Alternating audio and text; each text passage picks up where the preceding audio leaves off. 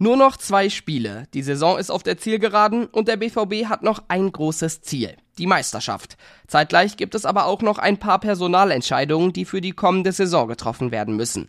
Sebastian Kehl hat sich jetzt zur Zukunft von Bellingham, Hummels und Co. geäußert. Was er gesagt hat, das erzähle ich euch gleich. Und die U23 hat den Klassenerhalt klargemacht. Auch darum geht's jetzt hier bei BVB Kompakt. Ich bin Theo Steinbach, schön, dass ihr dabei seid.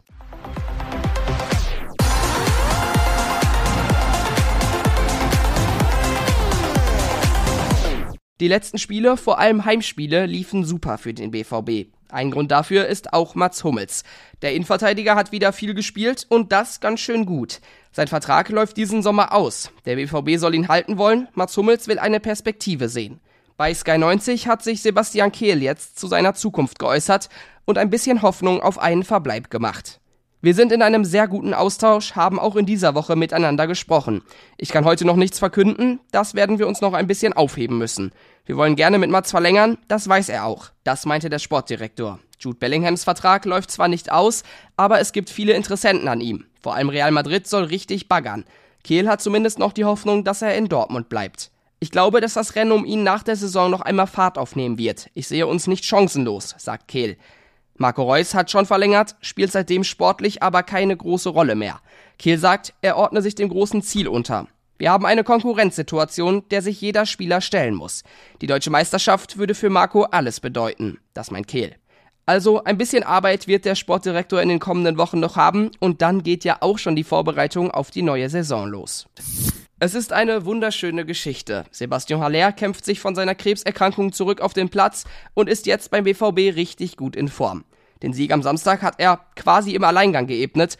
Beim ersten Tor musste Malen nach seinem Schuss nur noch einschieben. Den Elfmeter zum 2 zu 0 hat er rausgeholt. Das 3 und 4 zu 0 selbst gemacht.